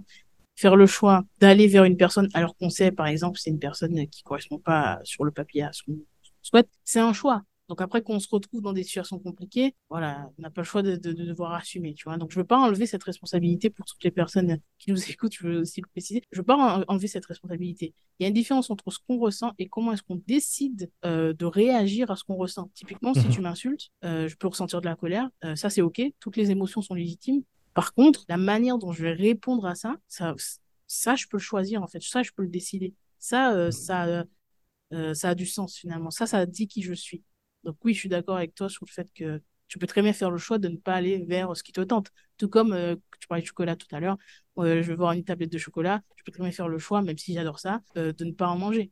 Ça, arrête, ça, ça ne change pas le fait qu'on va quand même ressentir en fait c'est, en tout cas, c'est un point de vue qui se défend. Moi, je pense qu'il y a, tellement de choses à ressentir dans ce monde que juste se priver du sentiment amoureux n'est pas une perte en soi. Il y a tellement de choses merveilleuses à ressentir, la découverte d'un endroit, le voyage, l'expérimentation, découvrir de nouvelles cultures, etc. C'est plein de façons de découvrir et de s'explorer à travers les autres également que euh, juste, je préfère, si on me disait euh, de choisir entre une expérience amoureuse réussie mais une vie monotone ou une vie remplie d'aventures et euh, pas d'amour. Je préfère 100 fois cette vie euh, exaltante à voyager, découvrir, etc. Oui, bien entendu. parce qu'à la fin, ce qu'on retient, c'est tu vois, c'est les expériences. C'est pas, euh, c'est, à la fin, comme je disais, oui, c'est ce qu'on retient, c'est les expériences, ce qu'on a vécu et ce qu'on a ressenti. Et pour moi, l'amour, c'est, c'est beau, c'est bien, mais ce n'est qu'un sentiment qu'on peut ressentir parmi tant d'autres. Certaines personnes qui nous écouteront seront sans doute d'accord avec ton point de vue et euh, euh, pourront, valider. On arrive euh, du coup à la fin. J'aimerais quand même te poser une question euh, par rapport à ton contenu de manière plus précise. tu as un code couleur vert, orange, rouge, mais tu as aussi une couleur que peut-être que tout le monde ne sait pas, mais la couleur noire qui correspond à la politique de la terre brûlée. Est-ce que tu peux expliquer ce que c'est Comment expliquer ça? La politique de la terre brûlée, c'est l'ensemble des techniques que je propose aux gens pour justement pouvoir s'entraîner à ne pas s'attacher, développer cette capacité de contrôler ses sentiments et de se fermer complètement ou partiellement à tout ce qui est sentiments amoureux, etc. Donc, euh, bah, je trouvais ça intéressant de donner toutes les armes et toutes les clés en main aux gens. Euh, je trouvais ça cool de leur proposer des techniques de manipulation, mais je, leur propose, je trouvais ça aussi cool de leur trouver ma trouvaille à moi, la politique de. Euh, tout simplement, cette technique qui est, qui est capable de littéralement t'aider à faire taire tes sentiments pour pouvoir faire prévaloir des choses qui t'intéressent plus, tu vois. Et en soi, je, je trouvais ça cool de pouvoir euh, donner ce genre de technique parce que bah, personne littéralement n'en a parlé. la politique de la terre brûlée, c'est un concept qui m'appartient, c'est moi qui l'ai créé pour le coup. C'est pas, tu vas le trouver ni dans un livre, ni euh, sur une vidéo TikTok, ni rien. C'est vraiment mon concept à moi, dont je suis fier. Et euh, je trouvais ça cool de, partager ça et d'aider d'autres personnes qui, voilà, n'avaient plus forcément cette envie d'être en, en, relation ou quoi que ce soit et voulaient se concentrer sur des choses beaucoup plus intéressantes. Qu'est-ce que ça te fait, même si tu dis qu'il ne faut pas forcément être tributaire de ces émotions? Est-ce que tu, tu ressens du plaisir euh, quand, tu, quand tu vois justement les témoignages positifs, les commentaires, les personnes qui te soutiennent Ça fait extrêmement plaisir. C'est important. Pour moi, on est dans une économie aujourd'hui où c'est l'économie de l'attention. Et ces gens, ces gens qui te soutiennent, qui t'apportent des vues, qui font des retours positifs, qui te donnent de la force, sont littéralement essentiels. Donc pour moi, c'est littéralement vital d'avoir des gens qui me soutiennent autant et ça fait extrêmement plaisir euh, parce que je sais que c'est le socle. Pour moi, une bonne communauté, le socle vers le succès. Les prochains multimillionnaires, voire multimilliardaires, seront des gens qui ont créé du contenu et qui auront été soutenus par des gens qui ont cru en eux, qui ont, parce qu'ils les ont fait rire, parce qu'ils les ont informés, parce qu'ils les ont aidés. Et voir autant de gens qui sont intéressés par ce que je raconte, ce que je dis, c'est toujours assez surprenant. Mais ça me fait vraiment très plaisir et ça me montre que ce que je fais ne rentre pas dans les oreilles d'un sourd et que bah, ça intéresse des gens. Et quand ça intéresse des gens, ça veut dire que bah, tu es sur la bonne voie et qu'il faut persévérer. Euh, je vais te poser une question que, que je pose à chaque invité. Qu'est-ce que ça signifie pour toi être inspirant? Pour moi, être inspirant, c'est littéralement euh, aller à contresens, être capable de mener des idées de, sans aucune crainte d'être euh, d'être à contre-courant, justement, d'être rejeté ou d'être ou, d'être raillé. Pour moi, être inspirant, c'est littéralement une personne qui est capable de faire d'une graine de pensée un baobab d'idées. Et c'est ça pour moi être inspirant. Super. Dernière question, c'est quoi la, la suite? C'est quoi le prochain step pour euh, Doc Wilka? Devenir incontournable. Ok. Et ça se traduit par quoi? Ça se traduit par être partout, être vu partout, littéralement être, être le genre de personne que tu dis manipulation, tu penses Doc Wilka. Littéralement, c'est ça. Pour moi, le next step, c'est d'être le leader incontesté et incontestable euh, de cette niche euh, que ça soit ici en France, que ça soit en Europe, que ça soit dans le monde, que le nom de Doc Wilka résonne dans le monde entier. Voilà le next step. Super.